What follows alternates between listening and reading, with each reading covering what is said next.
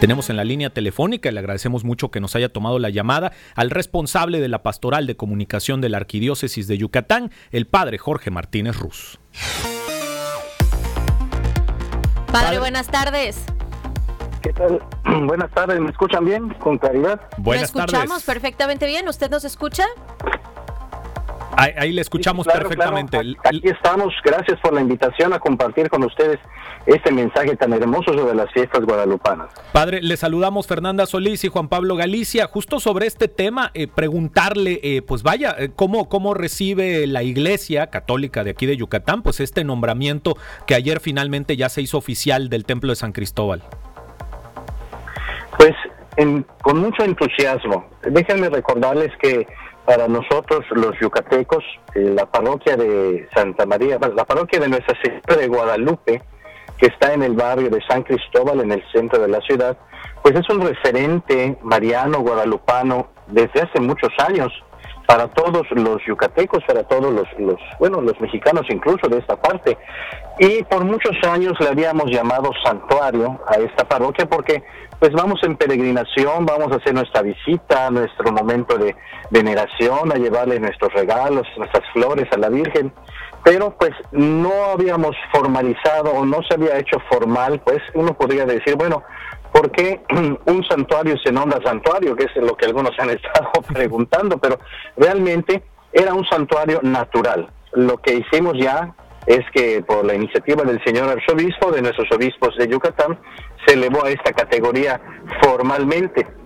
De alguna manera se elabora un decreto, se declara formalmente santuario y es como que darle una mayor importancia, una mayor categoría en el sentido de, del, título que se le otorga a esta ya no solo parroquia de visita, sino que ahora es un, realmente un santuario ya reconocido.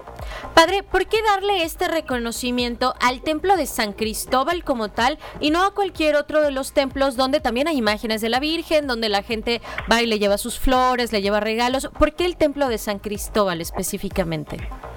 Es, es muy importante esta pregunta porque dentro de nuestra fe muchas de las prácticas y de la piedad popular que nosotros realizamos, pues es una expresión precisamente de lo que creemos, de lo que vivimos de lo que expresamos. Y hay prácticas, hay devociones que por tradición, por costumbre se van realizando, obviamente hablando de las buenas prácticas de las buenas costumbres, no de las malas.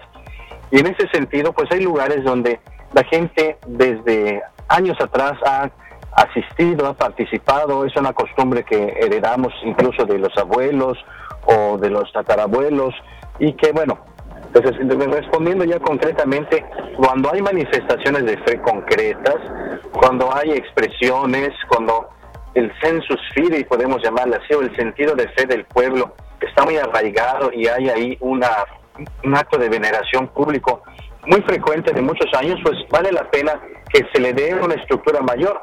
Sucede, por ejemplo, con cualquier aparición de la Virgen, que antes de ser aprobada, pues hay que observar cuál es el comportamiento de las personas, cuáles son los mensajes que da la Virgen y un largo proceso que va consolidando, en el caso de ser afirmativa esa situación, un nuevo modo de culto o de participación. En este caso, bueno, pues como costumbre de los yucatecos, tenemos esta hermosa tradición de ir a visitar a la Virgen de Guadalupe, al santuario de San Cristóbal, al barrio de San Cristóbal, como también lo tenemos para ir a Izamal, por ejemplo, y otras más, la Virgen de Tetis, etcétera. Entonces, hay muchas costumbres tan bonitas que con el tiempo también, si se van fortaleciendo, pudieran también consolidarse de una manera parecida a esta. Padre, eh, preguntarle justamente eh, a, sabiendas, digamos, de que es eh, por aclamación, como nos comenta, ¿no? Por aclamación popular en una primera instancia. De este, alguna manera, sí, exactamente. Este, este nombramiento. ¿Es la arquidiócesis de Yucatán la que le da esta formalidad, digamos, al nombramiento ya como santuario o es el Vaticano? ¿Quién, quién le otorga esta categoría? Sí, es, es por parte de la arquidiócesis. La misma experiencia ha sucedido con Izamal, por ejemplo, con la Virgen de, Izamal, que también ya ha sido declarado santuario por el señor arzobispo. Cuando viene del Vaticano ya es otro tipo de título el que se otorga, por ejemplo, el de Basílica Menor, cuando se trata de un templo muy venerado, muy prestigiado, de mucha este, participación, y bueno, también se requieren otras categorías y que tenga otro tipo de servicios que no tengo a mano cuáles son los datos que se requerirían, pero ciertamente eh, una, una basílica menor, por ejemplo, es otro título que se le pudiera dar a un templo muy concurrido, que en este caso eso sí ya viene pues de la Santa Sede, pero en el caso de, de nosotros es declarado por el arzobispo ya como un santuario formalmente nombrado y no solamente como un santuario este, natural o de visita, porque por ejemplo, pues tenemos aquí otras parroquias dedicadas a la Virgen de Guadalupe, aquí en, Yucatán, por ejemplo, pienso por decir dos, la que está la parroquia de Cordemex, en la ciudad de Mérida, o la que está en, en, en también, que hay una dedicada a la Virgen de Guadalupe, por mencionar algunas, hay está la de la ciudad industrial, está, hay otras tantas.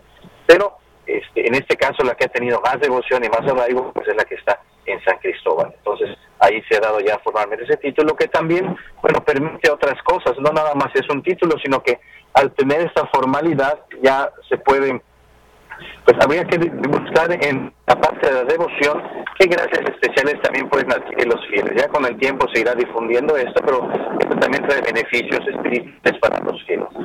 Padre, ya para ir cerrando esta entrevista, porque por tiempo tenemos que acortar un poquito, que ya se están preparando para estar recibiendo la tarde de hoy y todo el día de mañana, ya en el Día de la Virgen de Guadalupe, pues a, a, a los feligreses el día de mañana y hoy.